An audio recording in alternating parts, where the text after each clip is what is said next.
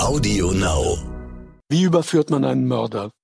Kann man ein Verbrechen am Tatort wirklich erspüren? Warum werden Menschen zu Tätern? Und welche Abgründe stecken in jedem von uns? Für Stern Crime begebe ich mich auf Spurensuche. Ich treffe die besten Ermittler und Spezialisten Deutschlands. Mein Name ist Giuseppe Di Grazia, ich bin der Redaktionsleiter von Stern Crime. Joe Bausch arbeitete 32 Jahre als Gefängnisarzt in Berl. Berl ist eine der härtesten Gefängnisanstalten Deutschlands. Hier sitzen Mörder, Vergewaltiger, Totschläger, Kinderschänder. Von Joe Bausch möchte ich gerne wissen, wie verschafft man sich als Gefängnisarzt Respekt? Aber wie kriegt man auch das Vertrauen der Gefangenen? Und ich möchte von ihm vor allem wissen, wie war es, als er selbst mal im Gefängnis saß? Herr Bausch, Sie sind von 1986 bis 2018 Gefängnisarzt gewesen in Berl. Was für eine Haftanstalt war das?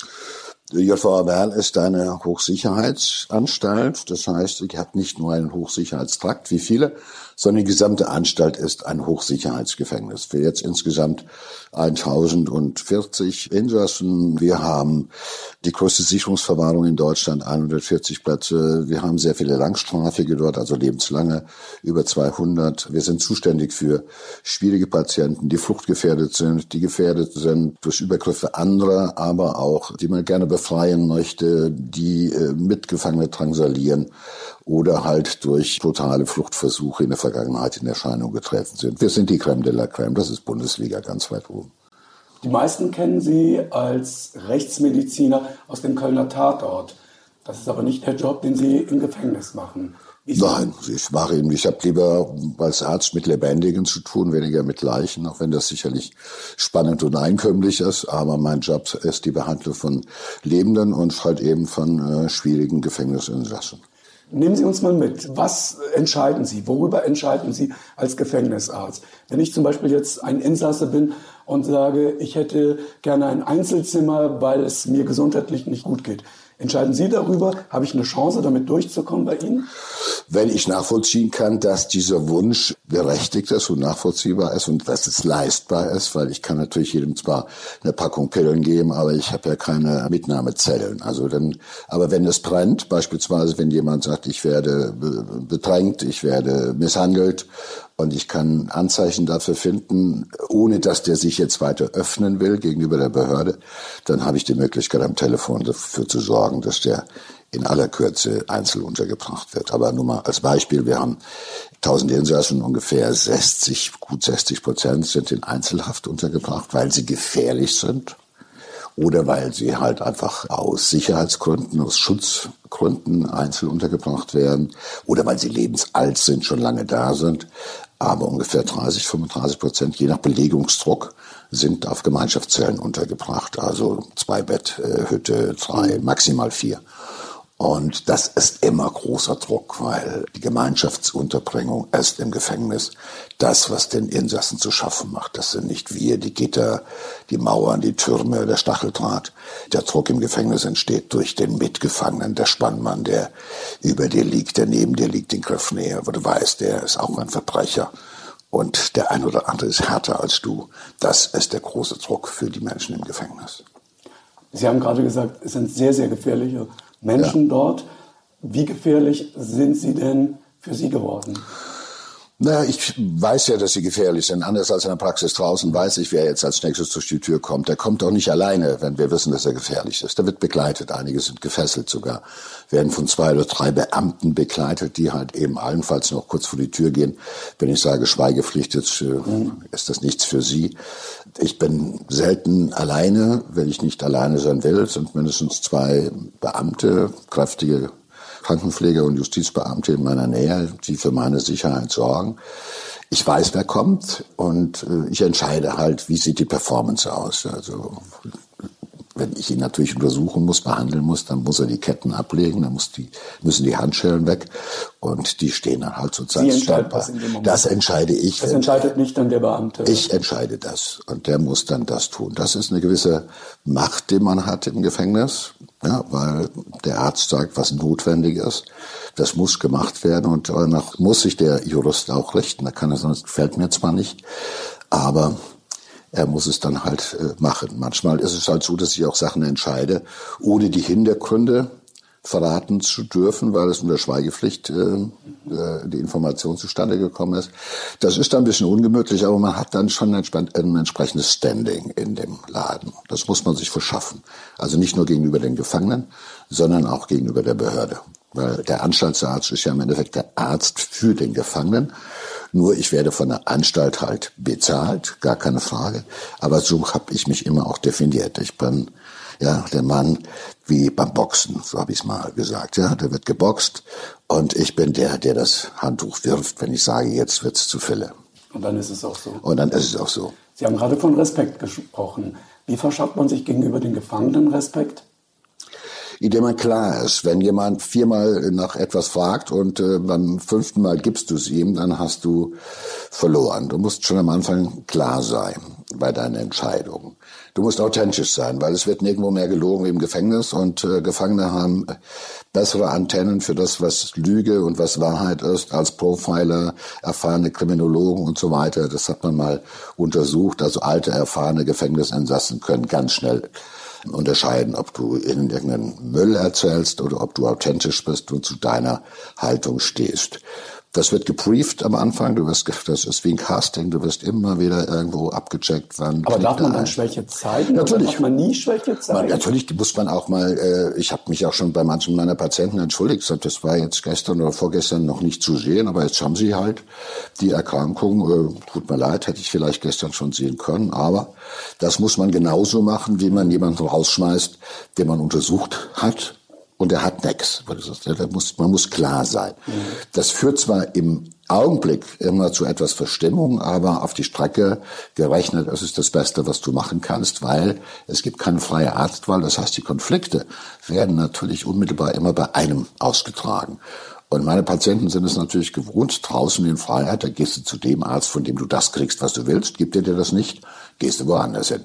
Und das ist, ist im Knast plötzlich vorbei über eine lange Zeit. Das heißt, da wird viel, da wird man instrumentalisiert oder zumindest wird es versucht, da wird, wird alles probiert, jeden gegen jeden auszuspielen und so. Also da muss man immer sehr klar sein und wach sein.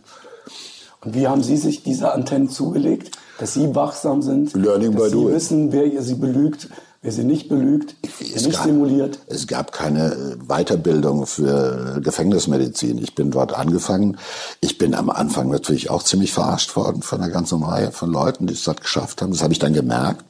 Und da legt man sich irgendwann mal eine Fertigkeit zu. Aber ich glaube, was äh, letztendlich dafür entschieden dazu beigetragen hat, dass ich dort akzeptiert wurde, mhm. war, ich habe im ersten Jahr 129 Strafanzeigen gehabt.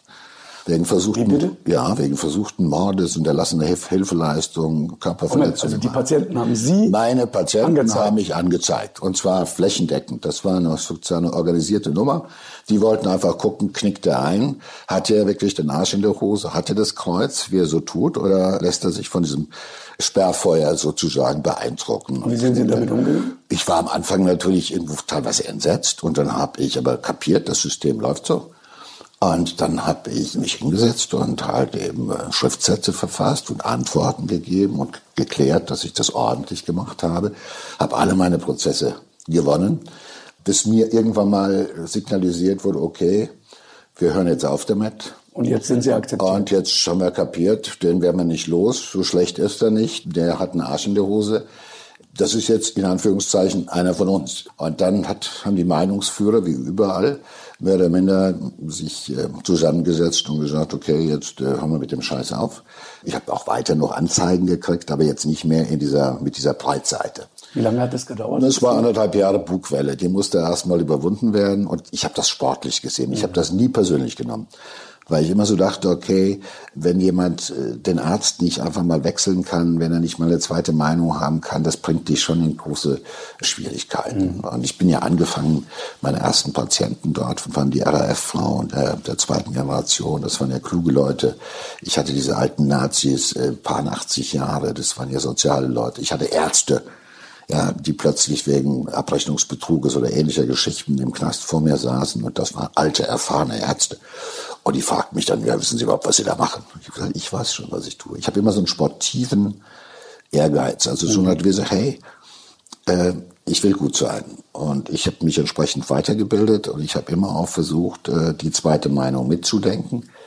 Und ich hatte nie eine Aversion, weil ich mich immer gefragt habe, wie wäre ich, wenn ich auf der anderen Seite vom Schreibtisch sitzen würde. Ich wäre sicherlich kein einfacher Kandidat gewesen. 60 bis 80 Häftlinge kamen pro Woche in ihre Sprechstunden.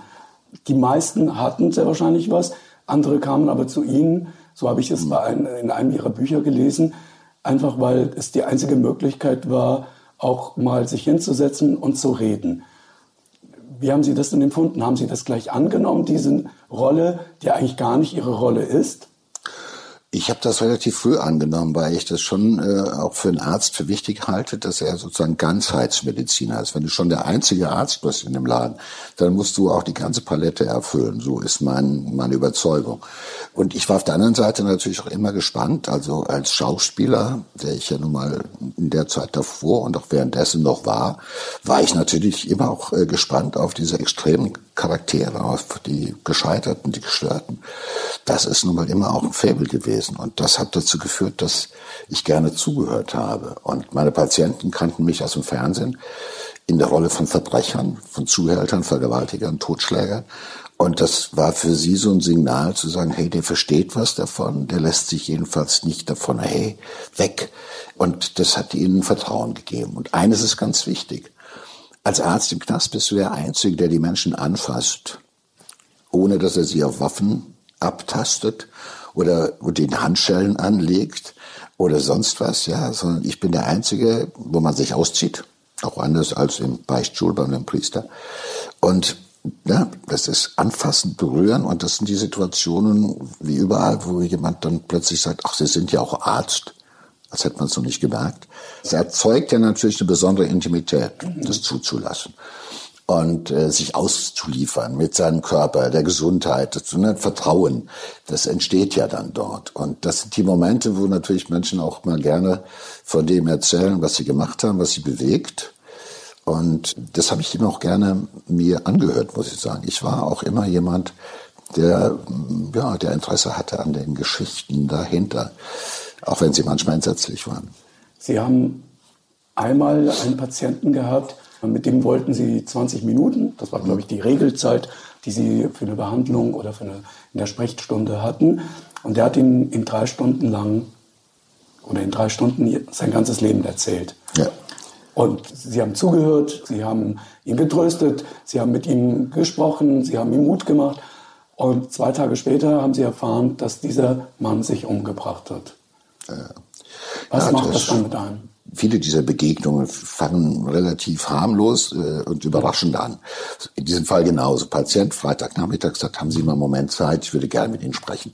Ich wusste, der Patient liegt dort, hat schon zwei Suizidversuche begangen, mhm. weil er im Prozess steht, in einem Prozess, wo äh, es wirklich also um viel Geld, also um viel Geld und um viel Zeit und, und darum ging, ist er jetzt der Boss oder ist er nicht der Boss und er war, war unter großem Druck und dann bin ich hineingegangen und ja, drei Stunden später äh, gehst du hinaus, weil ich nach zehn Minuten merkte, hier passiert was ganz Besonderes. Hier ist jemand auf dem Weg, dir unter dem Siegel der Schweigepflicht gerade sein Leben zu erzählen, weil er das jemandem erzählen will, weil er es momentan nicht mehr fasst.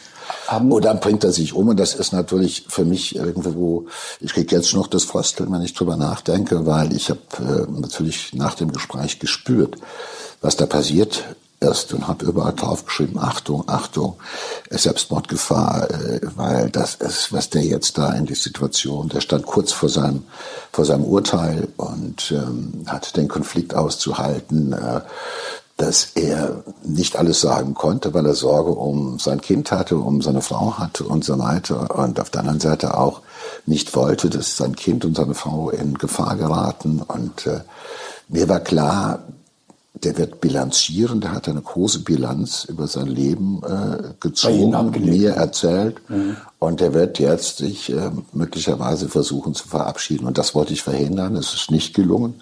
Und umso mehr habe ich das auch als Niederlage empfunden, weil der Mann war noch ziemlich jung. Wie viele Selbstmorde haben Sie erlebt in den 20 Über 80, Jahren? zwei oder 83. Selbstmorde, die ich selber sozusagen äh, als Arzt was heißt begleitet, wo ich äh, entweder vergeblich versucht habe, die Menschen am Leben zu halten oder dazu kam, wenn sie schon tot waren, um äh, die Leichenbeschau zu machen. Und das ist äh, jedes Mal etwas, was einem nahe geht, weil, weil es in der Regel Menschen sind, die in einer Ausnahmesituation das tun, also in einem psychiatrischen Notstand dann Hand an sich legen. Es fällt etwas leichter damit umzugehen, wenn es jemand ist, der nach furchtbaren Verbrechen, Urteil und den ersten Jahren Erfahrung im Gefängnis dann bilanziert, auch schon lebensälter ist mhm. und dann quasi bei, ich sag mal, klarem Verstand mhm. so eine Entscheidung trifft, dann ist es immer noch dramatisch, aber man kann es besser aushalten als bei jemandem, wo man weiß, der hätte vielleicht im richtigen Moment die Hilfe gebraucht. Und dann versucht man diesen Filter, den man hat, versucht man besser zu machen. Mhm. Aber im Jahr gibt es halt eben in deutschen Gefängnissen ungefähr 110, 115 Suizide. Das ist eine ganze Menge. Das ist die häufigste Art, im Gefängnis zu sterben, im Übrigen. Da versuchen wir alles, das zu vermeiden, aber es gelingt halt nicht immer. Mhm. Man guckt den Leuten immer nur vor den Kopf. Jedes Jahr wandern etwa über 100.000 Deutsche ins Gefängnis. Durchschnittlich sitzen da 70.000 ein. Was ist das für eine Welt? In die Sie da 32 Jahre lang hineingeblickt haben. Eine besondere. Ich meine, es ist eine abgeschlossene Welt. Es sind ja kleine Dörfer mit Einwohnern zwischen 600 und 1000 die dort mit eigener Kirche, eigenen Arbeitsbetrieben und so weiter, teilweise nur durch sechs Meter hohe Mauern von unseren Blicken abgeschottet existieren. Und es ist eine eigene Welt, es ist in der Regel eine Welt der Männer, weil die meisten Insassen von den über 76.000 im Schnitt sitzen, sind halt 70.000, über 70.000 Männer, nur 4.000 Frauen. Und insofern ist es eine Männerwelt. Die meisten Bediensteten, die da arbeiten, sind auch Männer. Immer noch. Und da wird halt einfach, es gibt eine Hackordnung, auf beiden Seiten. Die einen sind uniformiert und das ist klar zu erkennen. Der ist Obersekretär, Hauptsekretär, Amtsinspektor und so weiter. Und auf der anderen Seite gibt es halt eben auch die Hackordnung. Also wie entsteht diese Hackordnung? Die Hackordnung entsteht, wo du den Gefangenen fast schon intuitiv. Durch Gucken, durch Signale, durch Körperlichkeit, durch Präsenz, durch Auftritt. Also das passiert sehr intuitiv. Dann ist natürlich auch die Zugehörigkeit zu verschiedenen Ethnien spielt sofort eine Rolle, wenn man mhm. in den Knast hineinkommt. Wohin orientiert man sich? Natürlich erstmal die Russen zu den Russen. Selbst die Deutschrussen sind dann eher Russen und weniger Deutsche. Ja, die Araber tun sich zusammen, die Deutschen tun sich zusammen. Hackordnung entsteht halt eben auch in vorgegebenen Organisationen. Man muss sich ja erstmal einfügen in das, was es da schon gibt. Und es gibt schon eine Hackordnung. Mhm. In der kannst du in der untersten Stufe beginnen und da auch bleiben. Wenn du beispielsweise Kinderschänder bist oder weichlich und erkennbar das Opfer, und äh, du steigst auf. Und wenn man natürlich von dir schon in der Zeitung gelesen hat oder wenn dann eine Fresse schon im Fernsehen gezeigt worden ist, dann steigst du höher ein, ist doch gar keine Frage. So. Und dann musst du diese Position verteidigen, die musst du bestätigen. Also man wird herausgefordert. Da wirst du herausgefordert. Das ist wie auf dem Affenfelsen. Das ist, oben sitzen die alten Silberrücken und die verteidigen ihre Position. Und die haben auch ihre Leute, die für Platz sorgen. Und die mit den dicken Armen die auch brutal sein können und das auch so vermitteln, die haben natürlich ein gewisses Ansehen. Und manche müssen gleich am Anfang ein Zeichen setzen. Die müssen einem erstmal aufs Brett hauen. Damit klar ist, Junge, du fasst mich nicht an, du steckst mich nicht in die unterste Schublade. Ich verteidige das Ganze. Und das ist etwas, was im Endeffekt auch den wahnsinnigen Druck im Gefängnis ausmacht. Weil du kaum hast du eine Position. Kommt einer, der hat dickere Arme und ist brutaler. Und äh, da musst du verteidigen. Also der Kampf du, geht immer weiter. Der Kampf geht immer weiter. Das ist der Grund, warum jemand, wenn er dann mal Mitte 50 ist und körperlich halt eben nicht mehr so fett ist wie so ein 25, 28-Jähriger, dass dann eigentlich der Druck auf die Gefangenen riesengroß wird und die halt keinen Bock mehr haben. Also würde ich sagen, ich halte es nicht mehr auf. Doc, es ist gut. Mein Gott, ich habe jetzt 25, 30 Jahre auf der Uhr. Ich bin 57 ich weiß doch, wie ich gewesen bin, als ich angekommen bin. Jeder hat ja lange Erfahrungen. Viele dieser Insassen sind ja nicht zum ersten Mal da. Die kommen wieder, die wissen, wie das Spiel gespielt wird. Und die Beamten wissen auch, wie das Spiel gespielt wird. Ja? Und natürlich lässt du jemanden auch gewähren, der dir signalisiert, ich habe hier meinen Laden im Griff. Ich sorge auch ein Stück weit für Sicherheit Wir nennen das soziale Sicherheit, indem man manche Leute, die halt wohlmeinend sind, ein bisschen an der langen Leine lässt und die extremeren enger fasst und so weiter und so fort, damit man halt auch ein Stück weit, ja, auf der anderen Seite Verbündete hat. Und eines ist immer klar. Du bist immer klar auf der Seite. Als Gefangener musst du auf der Seite der Gefangenen stehen und als Beamter auf der Seite der Beamten, das sollte keine Grenzüberschreitung stattfinden, sonst hast du die Arschkarte gezogen. Das ist das Erste, was du kapierst. Und als Arzt bist du natürlich genau dazwischen. Als Arzt erfährst du von beiden Seiten etwas. Als Arzt kriegst du halt Einblicke in dieses Spannungsgefüge unter den Gefangenen, zwischen Gefangenen und Beamten, unter den Beamten auch und so weiter. Das ist ja in der Institution der Arbeiten nochmal ungefähr. Aber können Sie sich dann erlauben, auch Partei für die Gefangenen. Das musst du dir wohl überlegen. Ja, aber das ist, ich bin, na klar, bin ich Beamter, ich werde vom Land bezahlt, gar keine Frage. Ich muss auch wissen, auf welcher Seite ich stehe, weil die Menschen um mich herum, die anderen Beamten, die Bediensteten, sorgen auch für meine Sicherheit wenn es rumst, sollen die ja im Endeffekt mit ihrem Körper mich schützen und für mich halt eben auch ein Stück weit ihre Gesundheit riskieren. Wenn ich völlig blöd bin und die müssen mich permanent aus Drucksituationen befreien, dann bin ich da nicht mehr lange. Ich muss schon wissen, auf welcher Seite ich stehe, aber auf der anderen Seite bin ich auch der Arzt für die Gefangenen. Und diesen Spagat hinzukriegen, auf der einen Seite mit diesem Wissen umzugehen, auf der anderen Seite natürlich auch die Institution zu kennen. Ich habe mich immer bemüht, beide Seiten sozusagen gut zu kennen zu wissen, wie es funktioniert. Wer sind die Agierenden? Ich will immer jeden kennen. So wie ich meinen Patienten gut kenne, so wusste ich auch, dachte ja, das ist der Beamte, okay, da kann ich manchmal nachvollziehen, warum es da rumst oder sowas, ja. Und bei dem anderen geht es ein bisschen besser. Da kann man vermitteln, weil man den Laden gut kennt. Wenn du alle, wenn du die Knöpfe alle kennst und beherrschst, dann kannst du besser Lösungen herbeiführen. Aber die Grenze überschreiten, dich also gemein machen mit den Gefangenen, ohne dass dafür ein dringender Grund besteht. Das, das geht nicht. Also natürlich, wenn jemand krank ist und muss was gemacht werden, muss es gemacht werden. Fertig. Das ist ja immer das. Und da hat man als Arzt auch eine gewisse Macht, aber die Macht, die muss man gleichmäßig verteilen. Ja? Das ist schon ganz gut so. Wer sind denn die schlimmsten Typen, die Sie in den 32 Jahren erlebt haben? Gibt es eine Kategorie von Kriminellen, die für Sie die schlimmsten sind, oder war das einfach personenbezogen?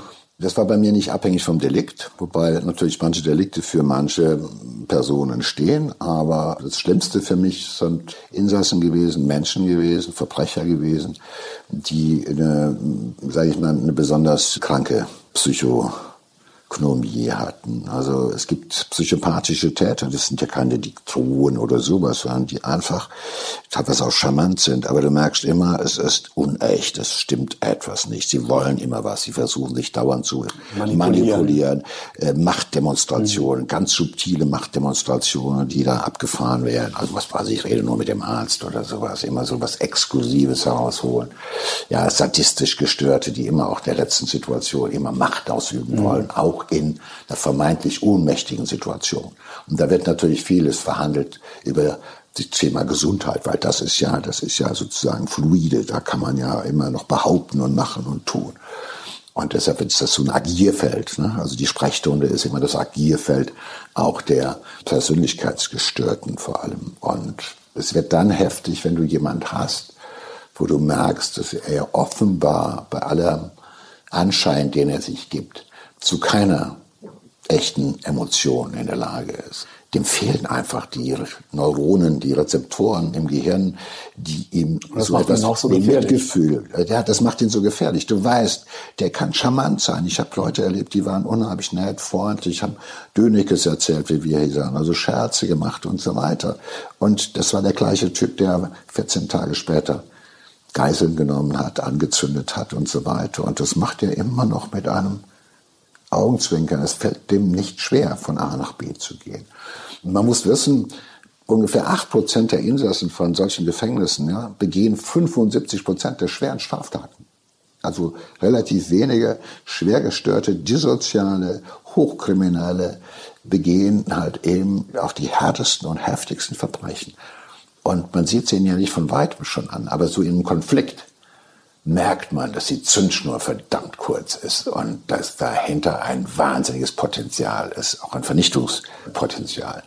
Und solche Leute machen mir nicht Angst, weil ich weiß, sie ja gut aufgehoben. Aber das sind Herausforderungen, weil der kommt ja nicht einmal, der kommt zweimal, weil er was durchsetzen will. Wie bereiten Sie sich auf so einen vor? Es sollten nicht fünf Stück davon in Folge kommen. Also das mhm. ist das Erste, dass man schon seinen Mitarbeitern sagt, wenn der kommt, bitte schon, ich weiß, es dauert länger. Ich weiß dann auch, äh, dass das heftiger wird.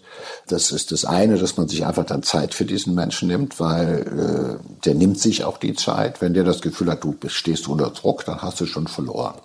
Weil dann also, da, weil er sagt ja schon, okay, der ja. spürt deinen Druck und den instrumentalisiert er schon gegen dich. Also man sagt, okay, für den nehme ich mir jetzt Zeit. Ja, wenn der geht, ist, sind wir für heute jedenfalls fertig mit dem, weil er hat alles sich vorweg. Das sind Leute, die haben, die brauchen einen Bruchteil einer Sekunde, um umzuschalten sozusagen. Sie haben eine hohe manipulative Fähigkeit und hochsensitiv für deine Schwäche. Und wenn du an diesem Tag die deine Schwäche hast, dann hast du schon verloren in diesem Poker.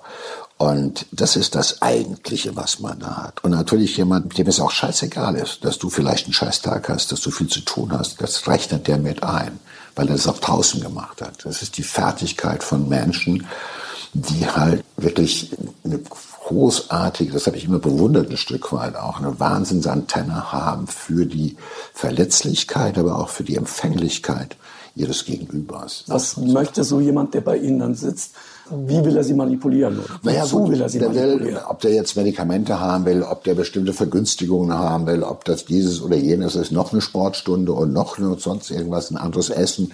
Da geht es manchmal nur, auch ein Signal zu setzen, dass ich mehr habe als die anderen, oder weil ich ich habe auch den Doc im Griff. Ich habe auch den Doc im Griff. Das sind nur Macht, mhm. das sind kleine Machtdemonstrationen, die haben mit mir direkt gar nichts zu tun.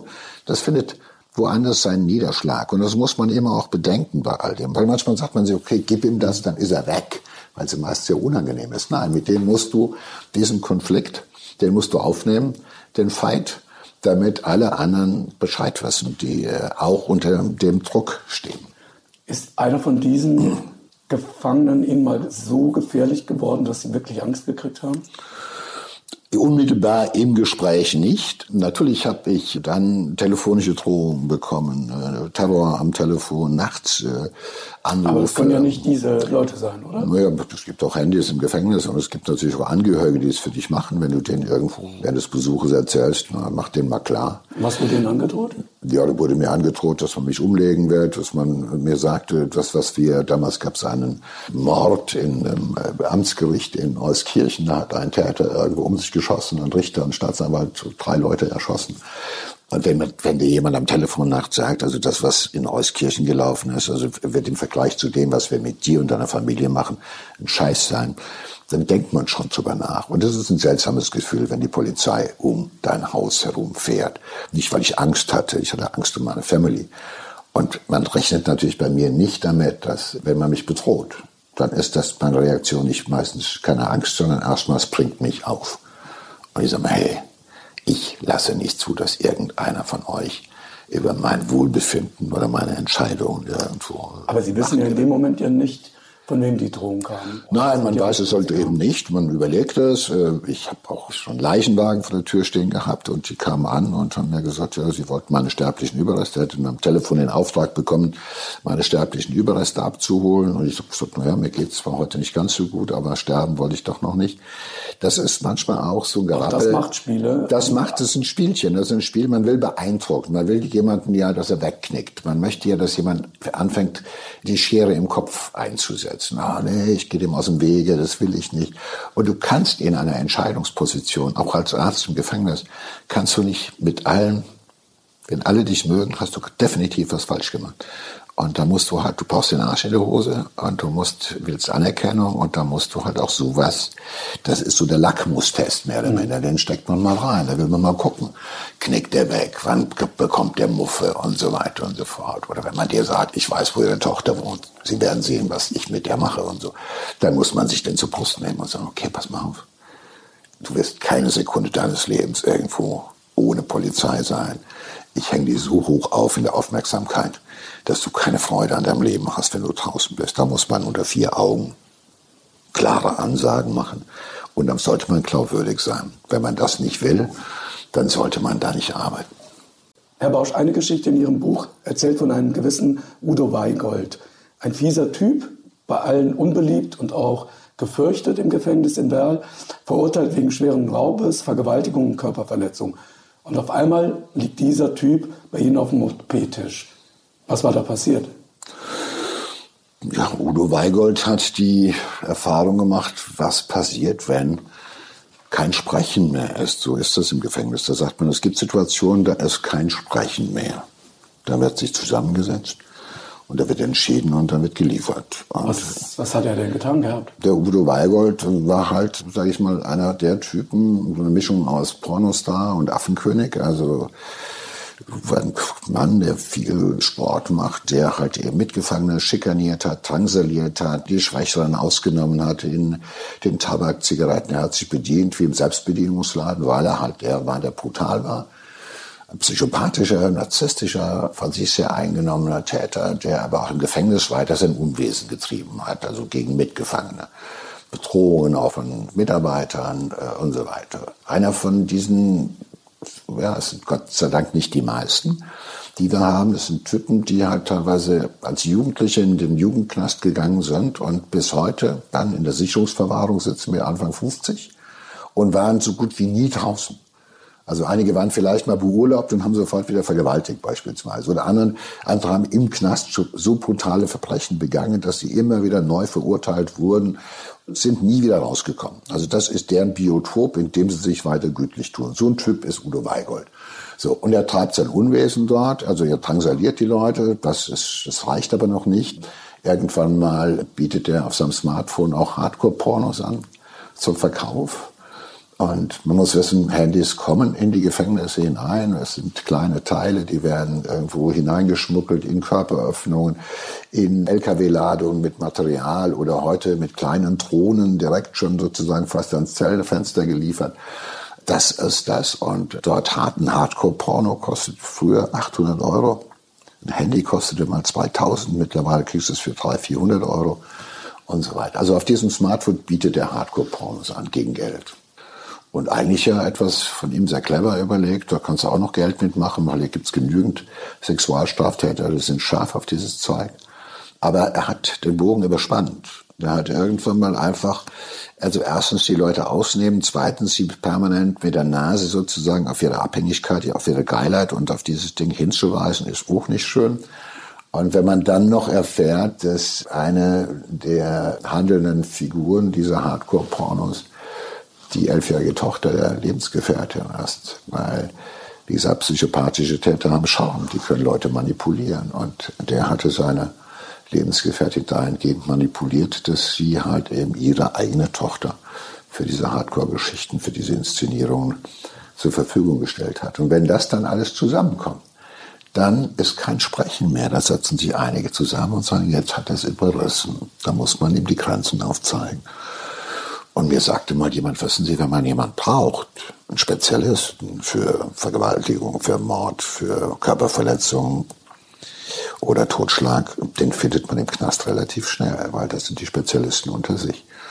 Und was passierte denn dann? Dann ist während Udo Weigold im Kraftraum äh, Kraftsport macht, weil das macht er gerne und da hat er auch Platz für sich. Alle anderen haben auch da nichts zu suchen. Nur ausgesuchte Bewunderer und Spackos dürfen ihn da betrachten und so weiter. Und da liegt er auf dem Rücken und drückt die Langhantel nach oben. Und währenddessen schleicht sich jemand an und schlägt ihm eine 16 Kilo Kurzhantel zwischen die Beine. Also auf Organe, die verdammt wehtun. Und einer, der mich später besucht in der Sprechstunde, sagt mir, Doc, glauben Sie mir, es hat den richtigen getroffen und auch an der richtigen Stelle. Und später erst erfuhr ich den ganzen Hintergrund. Und als er bei Ihnen auf dem OP-Tisch lag, wussten Sie, dass er zwar ein fieser Typ ist, Sie kannten aber diese Geschichte nicht. Die ganze Geschichte kannte ich zu dem Zeitpunkt nicht. Ich dachte, okay, ist nicht ausgeschlossen, dass der auch andere Leute sexuell oder nicht missbraucht. Es gibt ja eine sexualisierte Gewalt mhm. im Gefängnis auch. Die ist die ist selten, aber sie gibt es. Und wahrscheinlich konnte das der Hintergrund sein. Das war so meine Vermutung. Und später stellte sich dann sozusagen die ganze, kamen die Mosaiksteine zu, zusammen. Und äh, Udo Weigold hatte halt auch vergessen, dass gerade in der Sicherungsverwahrung, da spielt das Ganze auch ungefähr 40 Prozent der Insassen in ihrer eigenen Kindheit, in ihrer Jugend Opfer von Vernachlässigung, von Gewalt, von sexuellem Missbrauch und so weiter gewesen sind. Das sollte man bedenken, wenn man den Kunden etwas anbietet und ihn sozusagen also erst demütigen, dann nochmal runterziehen. Das ist dann ein bisschen zu viel. Und das hat er erfahren müssen. Und das hat er halt eben doch auch damit bezahlt. Wie schwierig ist es für Sie da gewesen, auf der einen Seite sich davon abzugrenzen und zugleich trotzdem empathisch zu bleiben. Weil ich kann mir das vorstellen, dass es wahnsinnig schwierig ist. Das ist nicht immer leicht, gar keine Frage. Ich habe, sage ich mal, so den Trick gewählt für mich, dass ich sage, okay, ich muss auch die Antworten aushalten, wenn ich jemanden frage, wenn ich mich hineinbegebe in die Biografien, in die Anamnese meiner Patienten, dann das muss ich auch aushalten können, diese Antworten. Mich hat das aber trotzdem interessiert, auch wenn es mich manchmal als Arzt oder als Mensch schockiert hat, dann habe ich immer noch gedacht, als Schauspieler, mein Gott, was macht den Mann so böse? Wie kommt man dahin? Also das hat mich auch nie losgelassen. Was mhm. macht den Menschen zum Verbrecher? Was macht ihn böse? Und das hat mich auch wissenschaftlich beschäftigt. Ich habe immer versucht, das herauszufinden. Da kam ich mir vor wie so ein, äh, ja, wie jemand, der sich auf eine Expedition macht in diese dunkle Welt. Und da war das Interesse größer als das Entsetzen, offenbar, sonst hätte ich das nicht gemacht. Und ich hatte auch immer die Möglichkeit zu sagen, gut, äh, jetzt habe ich mit dem gesprochen. Ich weiß um den. Was mich beruhigt, dass dieser Typ geht nicht draußen aus der Praxis in die Innenstadt auf den Kinderspielplatz, sondern der geht in die Zelle und er geht auf den Freistundenhof. Und das ist beruhigend zu wissen, ja, wo ich mir immer gesagt habe, die, die mir das erzählen, die sind sicher aufgehoben. Ja, es gibt andere, die sind jetzt gerade irgendwo in den Städten unterwegs, von denen weiß das keiner. Und nur weil ich das weiß, darf das nicht dazu führen, dass ich mich dem nicht aussetze, weil ich mich will wissen, was die Welt im Inneren zusammenhält, im Faustschen Sinne. Was ist das? Und das sind schon Momente, wo man manchmal Sachen erfährt, die einem sehr zusetzen, es geht dann noch, wenn man auf der anderen Seite noch Reste von Empathie und von Einsicht oder sowas Ähnlichem wie Reue erlebt oder die Erkenntnis eines vermurksten Lebens, was ja auch der Täter manchmal hat. Nicht nur, dass er anderen Leuten furchtbares Leid zufügt, sondern manchmal tut er das ja auch seinen Eltern an, seinen Angehörigen an. Sich selbst ja auch ein Stück weit, weil er verschwindet auch die nächsten 35 Jahre im Gefängnis.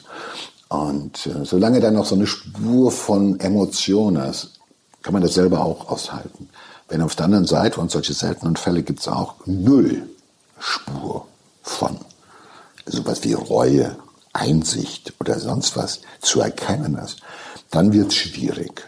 Also wenn du nur noch jemand hast, der also unbeeindruckt seiner eigenen Taten, seiner furchtbaren Taten, einfach nur weiter an seinem Vorteil interessiert bleibt und überhaupt nichts anderes in seiner Welt vorkommt, in diesem Weltbild, dann wird es schwer, das zu fassen. Aber dann fällt es einem auf der anderen Seite auch wieder, am Anfang fällt es schwer und irgendwann kapiert man, okay, der ist sozusagen so, wie er ist, den musst du so lassen. Verbeiß dich auch da nicht in dem Versuch, etwas zu bessern, weil da gibt's keine mir bekannte Therapie für so etwas. Beruhige dich, mit dem Gedanken, der ist gut aufgehoben und der wird es auch weiterhin so bleiben. Viele der Insassen behaupten, sie seien ja unschuldig dort. Ja. Und viele dieser Insassen erzählen ihnen das. Bei vielen haben sie sich immer zurückgezogen, haben gesagt, das ist nicht meine Aufgabe, das ist nicht mein Beruf. Ich höre dir vielleicht zu, aber danach werde ich mich jetzt nicht weiter da einmischen. Es gab aber eine Geschichte, die sie sehr bewegt hat mit der sie sich dann auch wirklich auseinandergesetzt haben und am Ende vielleicht sogar überzeugt sind, dass der Mann zu Unrecht einsetzt. Was ist das für eine Geschichte gewesen und wie geht es diesem Mann heute? Das ist die Geschichte eines äh, meiner, ja, meiner Insassen, die der mir irgendwann mal ins Gesichtsfeld drückt. Ein völlig unscheinbarer Typ. Also so einer von der Sorte, die man auch schwer wahrnimmt. Und irgendwann mal nimmst du ihn wahr und er hat ein Anliegen, da ist er schon äh, viele Jahre im Gefängnis und äh, du weist von ihm, dass er halt wegen Mordes einsetzt, eine lebenslange Haftstrafe hat, wegen, was weiß ich. Und irgendwann kommt er an und möchte deine Meinung haben zu etwas, weil er offenbar der Überzeugung ist, also möchte, dass ich ihm etwas widerspiegle und sage, okay, ich lese das jetzt, ich höre mir das an, ich lese das jetzt, dann sage ich Ihnen meine Meinung dazu. Das war ihm wichtig. Warum auch immer. Wahrscheinlich, weil er wusste, dass ich sehr authentisch bin und auch, wenn ich meine, du bist ja gut aufgehoben, dann habe ich das gesagt. Und wenn ich dachte, hm, Sie sollten jetzt langsam mal auch in Richtung Freiheit gehen, dann habe ich das auch so formuliert, ob es jetzt so gekommen ist oder nicht.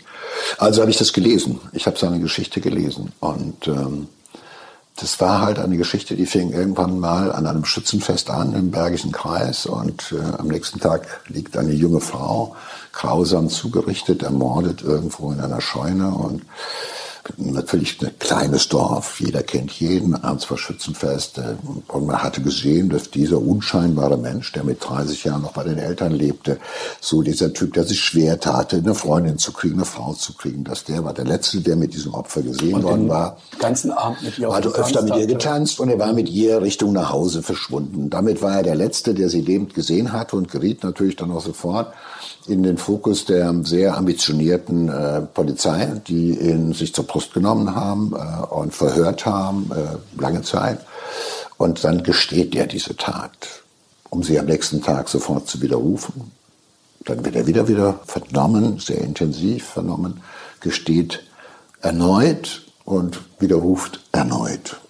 Der Anwalt war offenbar auch nicht der Beste und jetzt im 14. Jahr seiner Haft hat er plötzlich die Zustimmung und die Zuwendung eines Teils seiner Familie wiederbekommen, weil die gesagt haben, mein Gott, der bleibt seit 14 Jahren, bleibt Markus Lesser bei seiner Version und hat sie nie geändert.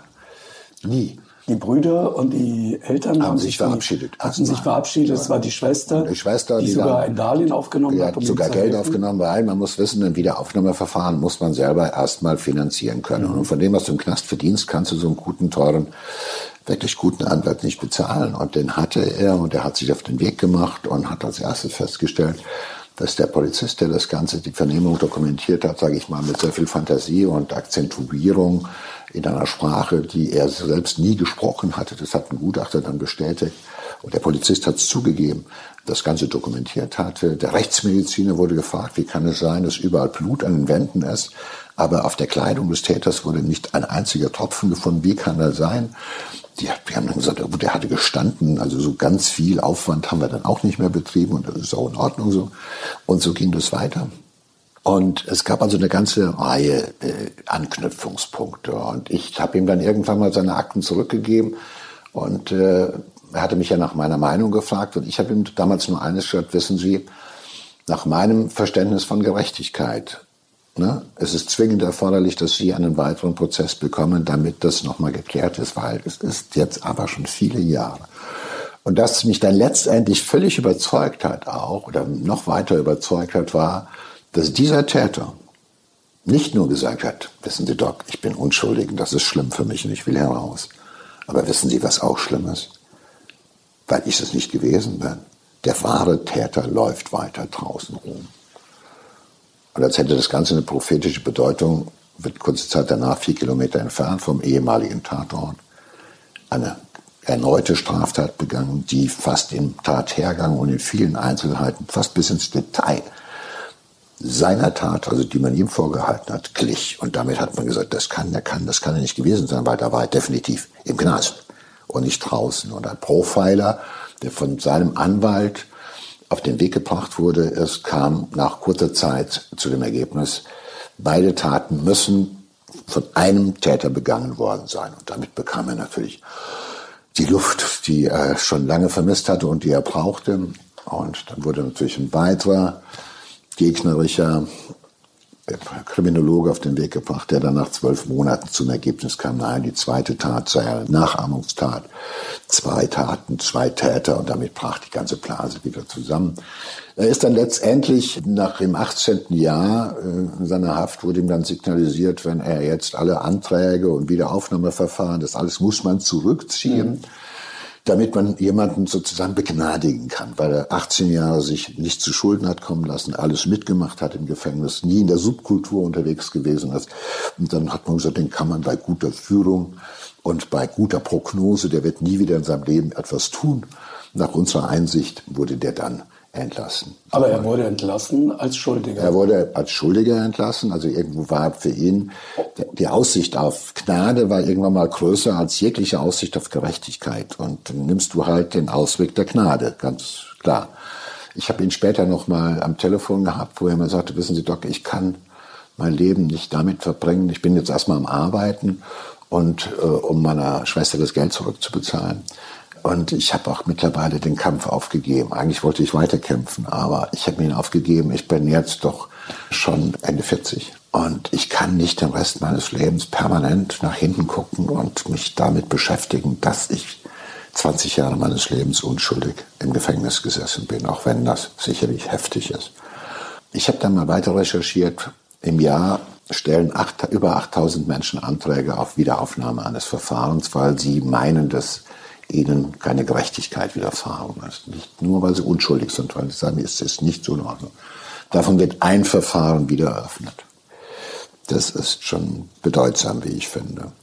Äh, die zweite Information, die ganz wichtig ist, heute ist die Entschädigung für einen Hafttag, das ist erhöht worden, irgendwann mal vor ein paar Jahren, auf 25 Euro am Tag. Also wenn jemand viele Jahre seines Lebens im Knast verbracht hat, kommt da nicht so sehr viel bei rum für ein gescheitertes Leben. Und äh, ich wollte da mit dieser Geschichte nochmal sensibilisieren. Ich wollte auch nochmal sagen, diese Geschichte ist mir auch nahegegangen, weil es, glaube ich, einer von ganz wenigen ist, wo ich meine, diesem Mensch ist keine Gerechtigkeit widerfahren. Und es gibt einen Satz, der stammt nicht von mir, sondern von einem Menschen, der lange im Gefängnis gearbeitet hat der sagte zu mir, wissen Sie, wenn Sie Gerechtigkeit suchen, dürfen Sie nicht in ein Gefängnis gehen. Sie haben zwei Bücher geschrieben über diese Zeit im Gefängnis, die Sie dort verbracht haben. Beide waren erfolgreich. Man könnte ja daraus schließen, dass die Menschen sich dafür interessieren, wie es den Gefangenen geht, wie es in dem Gefängnis wirklich ist. Oder lag der Erfolg dieser beiden Bücher daran, dass sie eine bekannte und markante Erscheinungen im Kölner Tatort sind? Ich glaube, letztendlich hat beides dazu geführt, dass die, die Bücher erfolgreich äh, geworden sind. Natürlich hat der Verlag sich gedacht, die Fresse von dem ist seit, seit Jahren im Fernsehen zu sehen, also in einem, vor einem Millionenpublikum. Äh, wenn der es noch schafft, ein halbwegs unterhaltsames Buch zu schreiben, das reicht natürlich. Und damit lag der Verlag gar nicht mal so schlecht. Aber die Erwartungen musste ich ja trotzdem noch erfüllen. Also nicht die Fresse alleine und das Fernsehgesicht alleine reicht da sicherlich nicht, sondern ich hatte ja auch das Anliegen, ein Buch zu schreiben, wo man mehr erfährt. Und ich habe den guten Response gehabt von sogar von Gefangenen, die mir gesagt hat, Doc, ich habe das Buch gelesen, hey, nicht schlecht, ich hätte über die Beamten hätte ich noch ein bisschen Schlimmeres geschrieben und so, die waren mhm. auch nicht alle zufrieden. Aber es gab auch Beamte, die 30 Jahre lang im Knast gearbeitet haben, die gesagt haben, ich fand das toll, weil ich habe mir auf einmal so das aus, einem, aus einer Perspektive sehen können, die ich gar nicht so kannte. Mhm. Ja, das war auch äh, gut. Also ich hatte insgesamt guten Response und ich habe unheimlich viele Lesungen gemacht von Bad Tölz bis nach Rontum auf Sylt. Ja, und äh, war irgendwie auch begeistert davon, dass Menschen danach zu mir hinkamen und gesagt, ich habe es gelesen oder ich habe die Lesung gehört. Hätte ich so nicht gedacht, glaube ich, hätte ich nicht geglaubt und so weiter. Also das Thema ist spannend. Nicht, weil wir uns unbedingt für, wir interessieren uns für Verbrechen. Wir interessieren uns für den Verbrecher so lange, bis er im Knast sitzt. Also Kriminalität ist für uns äh, spannend, bis der Verbrecher verurteilt ist. Der Prozess ist vielleicht noch spannend. Und es gibt einige narzisstisch gestörte Verbrecher, die machen die üble Erfahrung, wenn sie erstmal in der Versenkung des Gefängnisses verschwunden sind, dass sie dann halt eben nicht mehr zählen, mhm. keine Wahrnehmung mehr haben. Das wird ja oft beklagt, auch in der Gesellschaft, dass wir sagen, wir gucken auf die Verbrecher, wer guckt auf die Opfer, wer redet über die Opfer. Ja, das ist ja die Opferverbände, der Weiße Ring, alle sagen immer, medial findet der Verbrecher eine große Verbreitung, während die Opfer halt einfach nicht so äh, bekannt werden. Äh, das ist so. Sicherlich hat mir das auch in die Karten gespielt, dass ich sagen konnte, ja, ich bin solchen Typen begegnet. Ich habe jetzt letzte oder vorletzte Woche im Internet eine eine Statistik äh, zufälligerweise gesehen, da stand drin, jeder von uns begegnet, statistisch gesehen. Im Laufe seines Lebens, glaube ich, 22 Mördern, äh, 74 äh, Sexualstraftätern und 363 Psychopathen. Das war bei mir nicht statistisch, sondern es war meine Wochenausbeute. Ja? Das war definitiv das, was ich im Laufe einer Woche mindestens gesehen habe. Insofern bin ich jemand, der Verbrecher kennt. Und ich habe versucht, meine Geschichten aus der Perspektive von Verbrechern nachzuerzählen, die halt ein, zwei, drei, vier, fünf Jahre nach der Tat über das berichten, was sie gemacht haben. Alle anderen Beschäftigung mit Verbrechen beschäftigen sich ja, was war davor, was war da während, das kann ganz heftig werden. Ne? Und dann endet das Ganze entweder damit, dass er nicht erwischt wird und weiter unterwegs ist, damit man noch einen zweiten oder dritten Band schreiben kann, oder dass er halt eben zur Strecke gebracht wird. Da endet der Tatort mit die berühmten Szenen, der Polizist hält den Kopf fest und steckt ihn hin ins Auto. Auto fährt von dannen. Geschichte ist zu Ende, wir erholen uns alle. Aber das Verbrecher anschließend in den Knast gehen und wie sie ihre eigenen Verbrechen dann sozusagen aus ihrer Perspektive dann nochmal erzählen. Das hat bisher keiner erzählt und das hielte ich für meine, das ist mein Beritt, weil da kenne ich mich aus. Und ich glaube, das hat es auch ausgemacht. Und ich glaube, besonders hat es das ausgemacht, dass die Menschen gemerkt haben, ich erzähle keinen Scheiß, sondern das ist gelebtes Leben, das ist authentisch, das ist auch im Kontext mit dem Patienten. Ich habe keinen Patienten denunziert. Ich habe keinen benutzt. Ich habe auch, glaube ich, voyeuristische Geschichten nicht so bedient, wie der ein oder andere sich das vielleicht erwartet hatte. Und ich habe auch für Klarstellungen gesorgt, was ich meine, wie Gefängnisse heute sein müssen, um der Klientel gerecht zu werden. Und Sie plädieren ganz klar für einen humaneren Strafvollzug. Das ist Ihre Erfahrung, das ist eigentlich Ihre Bilanz nach 32 Jahren. Ja. Ich habe ja eine ganze Entwicklung gesehen. Jetzt beobachte ja eine Entwicklung über 32 Jahre und ich kenne auch noch, und Knast bewegt sich langsam, es ist wie ein Finanzamt, es entwickelt sich ganz furchtbar langsam. Ja? Weil die Politik der Öffentlichkeit interessiert sich nicht wirklich für Gefängnis. Ja? Das ist nur, wenn Uli Hoeneß in den Knast muss oder wenn das so ist oder wenn einer sich umbringt oder Leute verschwinden oder bei der Ausführung abhauen, dann gucken wir dahin und fragen uns immer, was machen diese Idioten eigentlich da? Die kriegen es ja nicht auf die Kette. So. Was wir da tun, war mir wichtig, das zu erläutern. B. Ich bin aus meiner Erfahrung im Umgang auch mit schwierigen Leuten dort der Auffassung, dass sich die Entwicklung der letzten Jahre mehr therapeutische Angebote beispielsweise für Gewalttäter, mehr auch Angebote für Sexualstraftäter speziell, mehr Angebote auch für Drogenabhängige, mehr Aufmerksamkeit für die psychiatrisch Kranken im Gefängnis. Es sind verdammt viele psychiatrisch Kranke da. Dass sich das alles irgendwie auch rechnet, weil die Gesellschaft verlangt von einem Gefängnis, dass die Menschen besser rauskommen, als sie reingegangen sind. Das nennt man Resozialisieren.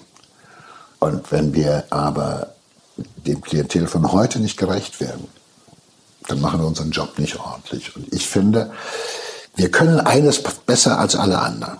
Die Leute festhalten. Von, und bei uns laufen sie nicht mehr weg. Ja, der Abhängige nicht und der, der psychiatrisch Kranke entzieht sich nicht der Therapie und so weiter und so fort. Das heißt, wir können etwas, das alle anderen nicht so gut können, die Leute festhalten.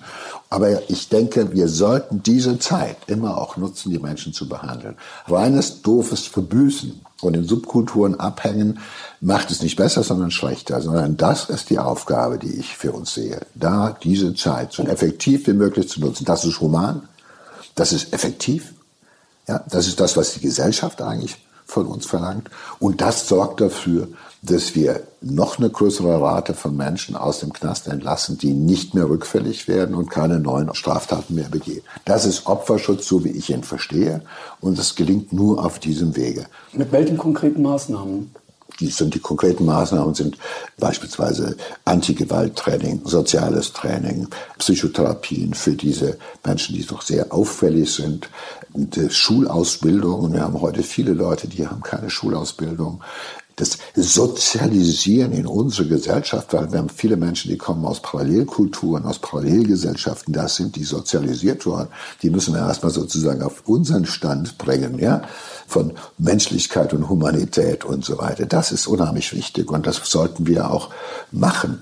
Und also ich bin dafür, dass wir diese Zeit, wo wir die Leute haben, wir sollen, wir lassen sie nicht in Ruhe. Wir lassen sie nicht in Ruhe. So, Zeit abreißen auf eine Arschbacke und dann guck mal, wie es nachher weitergeht. Das reicht nicht, weil die Abschreckung des Gefängnisses, der Haftstrafe von 10, 15, 20 Jahren, ändert nichts.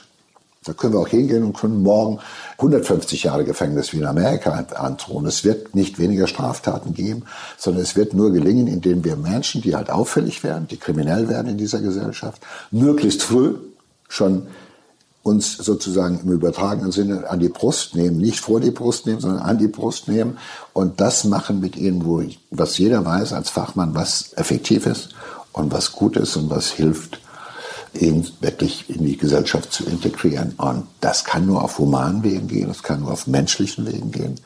Auch wenn wir Leute haben, die keine Menschlichkeit, die Menschenwürde gar nicht kennen, die ihr Opfer grausamst, also die, auch denen, da fragt man sich ja immer, wie erreichst du die damit? Gerade da ist es wichtig und nicht mit Gewalt auf Gewalt zu reagieren, weil dann machen wir alles falsch. Wenn man Sie so reden hört, Herr Bausch, so engagiert, so voller Leidenschaft für das, was Sie da gemacht haben die letzten 32 Jahre, kann man sich gar nicht vorstellen, dass Sie im November 2018 aufhören mussten, sind in Rente gegangen. Wehmütig, Nein, also es war ja irgendwann mal eine, ich wusste ja, dass ich gehen müsste, also mit 65 Jahren und sieben Monaten läuft dann halt eben auch für einen Beamten äh, die Uhr ab und ich bin entlassen worden. Ich bin witzigerweise da fast genauso entlassen worden wie ein langjähriger Insatzer. Bin am letzten Tag sozusagen mit meinen Habseligkeiten aus meinem Büro und meinen Bildern in einem Gefangenentransportwagen nach draußen gefahren worden zu meinem Haus und äh, dachte noch, ja, so jetzt mache ich diese Erfahrung auch mal, als äh, wie so ein Gefangener hinten drin zu sitzen und da zu warten, dass ich irgendwo... War das eine Art Abschied? Das war, ich fand das zum Abschied, das war Zufall, aber ich fand das irgendwie auch rührend auf meine spezielle Art und Weise. Dadurch, dass ich danach ja fast jeden zweiten, dritten Tag noch mit Lesungen unterwegs gewesen bin und immer noch bin, davon rede, entdecke ich, dass ich immer noch so rede, als wäre ich noch mittendrin. Also der Ablöseprozess mhm. dauert. Ich versuche mir gerade vorzustellen, dass es für einen Verbrecher, der nach 30 Jahren entlassen wird, möglicherweise ganz ähnlich ist, dass der sagt, ich bin so ein bisschen von der Homebase verjagt worden. Also man kann auch nicht mehr zurück. Ich kann nicht eben mal hingehen und Hallo sagen. Ich bin auch raus. Das ist seltsam. Aber es ist ein Schnitt, das ist Blut und Wehmut. Nein, aber auch keine, auch kein Blick zurück im Zorn, das sicherlich überhaupt nicht. Ich mache weiter mein Ding, wie Udo Lindenberg so schön sagt. Das heißt, ich ziehe um die Landschaft mit meinem Buch und vielleicht im nächsten noch und erzähle Geschichten aus dieser Welt und versuche insofern auch da meine Überzeugungen bei den Lesungen, in der Diskussion mit meinen Zuhörern weiter zu tragen. So what? Also äh, ich habe Freiheit gewonnen, so wie jeder Mensch, der aus dem Knast entlassen wird. Die Freiheit, über meine Zeit anders zu entscheiden, das ist äh, schon toll. Saßen Sie mal selbst im Knast? Ja, ich habe also ähm, längere und kürzere Erfahrung, äh, selbst also als Inhaftierter, das erste Mal in meinem Leben bei der Bundeswehr. Das fand ich aber nicht gerecht, damit das schon mal klar ist, sondern ich hatte einfach die Begegnung, eine besondere Begegnung mit einem meiner äh, Vorgesetzten, der den Spind aufmachte und das Foto meiner Freundin dort sah und das, da sie eine farbige war, sehr heftig kommentiert in einer Art und Weise, das konnte ich so nicht stehen lassen. Den habe ich dann furchtbar verprügelt und wurde dafür erstmal 21 Tage inhaftiert und dann anschließend, weil ich mich auch da als renitent erwiesen hatte, nochmal äh, für weitere acht Tage weggesaved. Das ist eine beschissene Wahrnehmung, obwohl, äh, wenn man da äh, als sich als unschuldig fühlt, äh, ja, das fand ich dann noch umso schlimmer. Aber ich äh, habe das äh, erlebt, dass ich in Handschellen sogar in der sogenannten NATO-Pause, also zur Abschreckung aller anderen, so wie Charles Manson-mäßig wurde ich dort in Handschellen vorgeführt wie so ein Tanzbär. Als zuvor Kriegsdienstverweigerer war das natürlich irgendwo auch noch für mich Öl auf meine Mühle und ich kann sagen, ich habe mich davon nicht äh, beeindrucken lassen, sondern ich habe es tapfer ertragen. Das war die eine Wahrnehmung. Aber ich weiß, was es bedeutet, wenn du aus einem Fenster guckst, hinter vergitterten Fenstern schläfst, äh, wenn man dir das Bett hochklappt, äh, du nichts Gescheites zu lesen kriegst, so also ein bisschen Willkür unterschiedlicher Aufpasser ausgeliefert wirst, ähm, hörst, wie die anderen äh, scherzend nach Hause fahren, definitiv an dir vorbei, zu Frau und Freundin. Ich weiß, was das bedeutet. Das zweite Mal in meinem Leben war ich aber nur im Polizeigewahrsam. Das war in Marburger Zeiten. Da bin ich nachts äh, verhaftet worden und dann halt habe ich doch auch die Erfahrung gemacht, wie es ist, wenn man verprügelt wird, sich machtlos fühlt wenn man dir anschließend noch sagt, äh, wir können sich ruhig beschweren, wir zeigen sie an, wegen Widerstands gegen die Staatsgewalt. Wenn wir in dieser diese Nacht, die diese Ohnmacht, diese Machtlosigkeit, dass man ausgeliefert ist, dass man nachts zwischen drei und fünf mit ihr ein Spielchen irgendwo abhalten kann. Wenn mir in dieser Nacht jemand gesagt hätte, als ich dann am Ende irgendwo unter dieser bayerisch karierten Bettwäsche im Polizeigewahrsam Marburg Deutschhausstraße lag, wenn mir da jemand geflüstert hätte, Joe, du wirst mal in einem Gefängnis Arzt werden und wirst mit Uniformierten zusammenarbeiten, du wirst ja äh, in Zellen hineingehen als Arzt, dann hätte ich gesagt, Leute, welche Droge wollt ihr noch erfinden, die ich dann noch dauernd nehmen müsste bis dahin, dass ich das tue? Also in dieser Nacht war ich eher auf Krawall gebürstet und als ich am nächsten Tag halt noch auf meinen Hinweis wo kann ich denn hier eine Anzeige erstatten? Und dann sagten die, äh, ja, ja, oben. Gegen wen denn? Ich habe dann gesagt, ja, gegen äh, Ihre Kollegen vom Nachtdienst wegen äh, Körperverletzung im Amt. Da war die Stimmung, hatte ich schon wieder sehr bescheiden. Diese Ohnmachtserfahrung, zurückgeworfen sein, auf dich selbst reduziert zu sein, nicht einfach mal jemand anrufen zu können, selbst äh, zu hoffen, dass ein Anwalt denn äh, bestellt wird, äh, aber äh, morgen.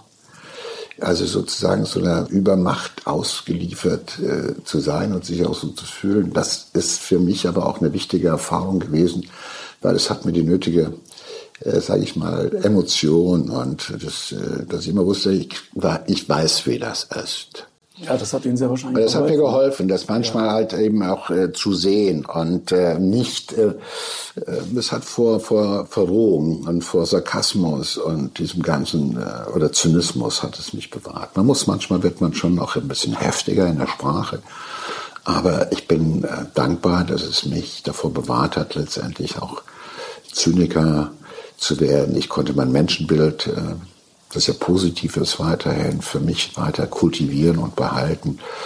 Das war wichtig und ähm, ohne Schaden, da, ohne allzu großen Schaden aus dem Knast rauszukommen, sicherlich. Herr Bausch, vielen Dank für das spannende Gespräch. Dankeschön, vielen Dank. danke. Audio Now.